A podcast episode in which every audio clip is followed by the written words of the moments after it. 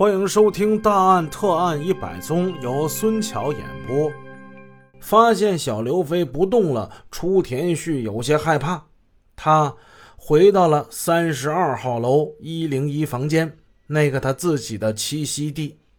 初田旭有些后悔，自己真傻，为什么要解开这个绳子呢？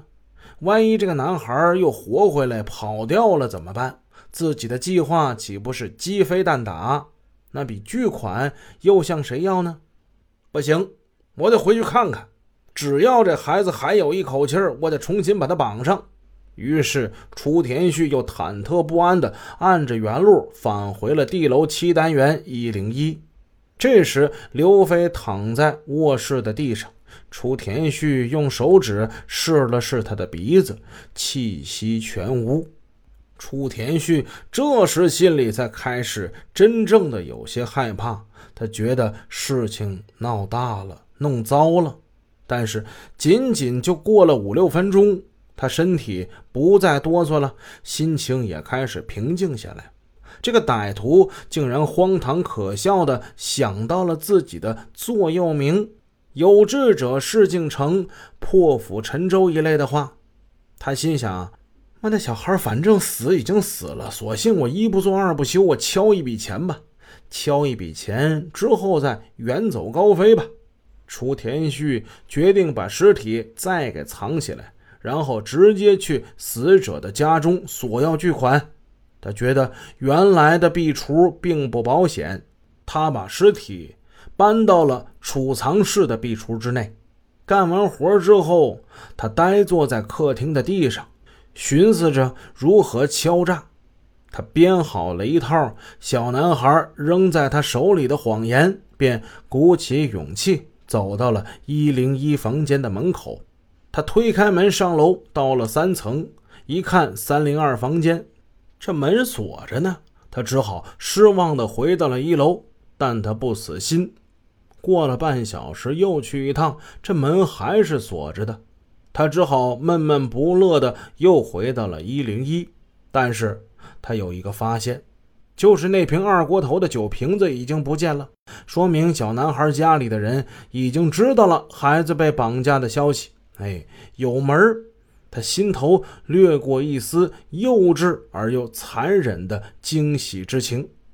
但是敲诈勒索信上指定的交款地址是固安桥啊，他不敢去。他害怕有警察在那里守株待兔，于是头脑简单却不乏小聪明的他，决定来个出其不意，先到一零一房间等候。待到夜深人静的时候，突然闯入小男孩家中索要钱款。于是他蹲在厕所的马桶之上，一边观察着外面的动静，一边侧耳听着三层楼的脚步声。借以判断有无人去开三零二的房门。一个小时之后，他听见了不知是哪家的挂钟敲了几下，天完全黑了下来。又过了半个小时的光景，他听见外面有一个女人。当这个人走到他蹲的厕所窗户外边的时候，那个女的喊的是：“菲菲呀，儿子，是我儿子吗？”我儿子在里边吗？初田旭一惊啊，他以为是被人给发现了，连忙跑到阳台上，跳窗户的跑了。好在这屋里没有安装电灯，不然他跑就难了。从阳台跳出去之后，他的大衣掉在阳台围墙的下面，他只顾逃命，没敢回去去捡。慌慌张张的，他跑回了三十二号楼。此时他已经累得是通身是汗。门外寻找刘飞的不是旁人，正是刘飞的母亲马平娟。正如前面说的那样，他离开陈胜家，走到一零一房间的时候，看见厕所的窗户上映出来个人影他以为那是自己儿子在那儿呢，就急迫地喊起菲菲来了。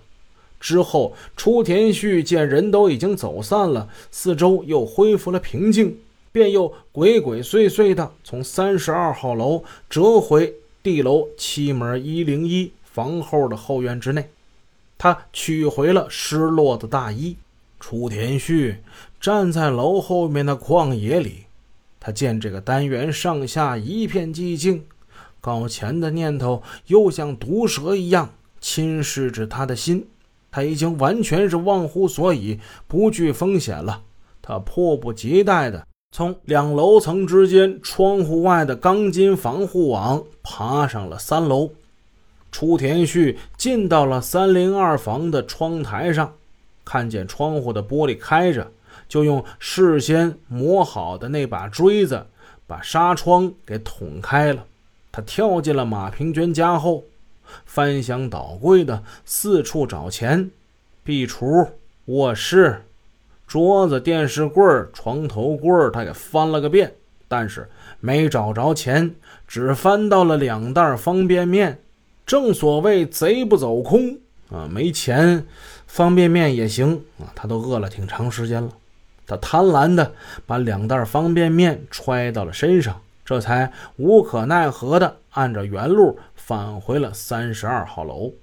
第二天上午，初田旭不甘心呢，他又到地楼周围去溜达，伺机敲诈。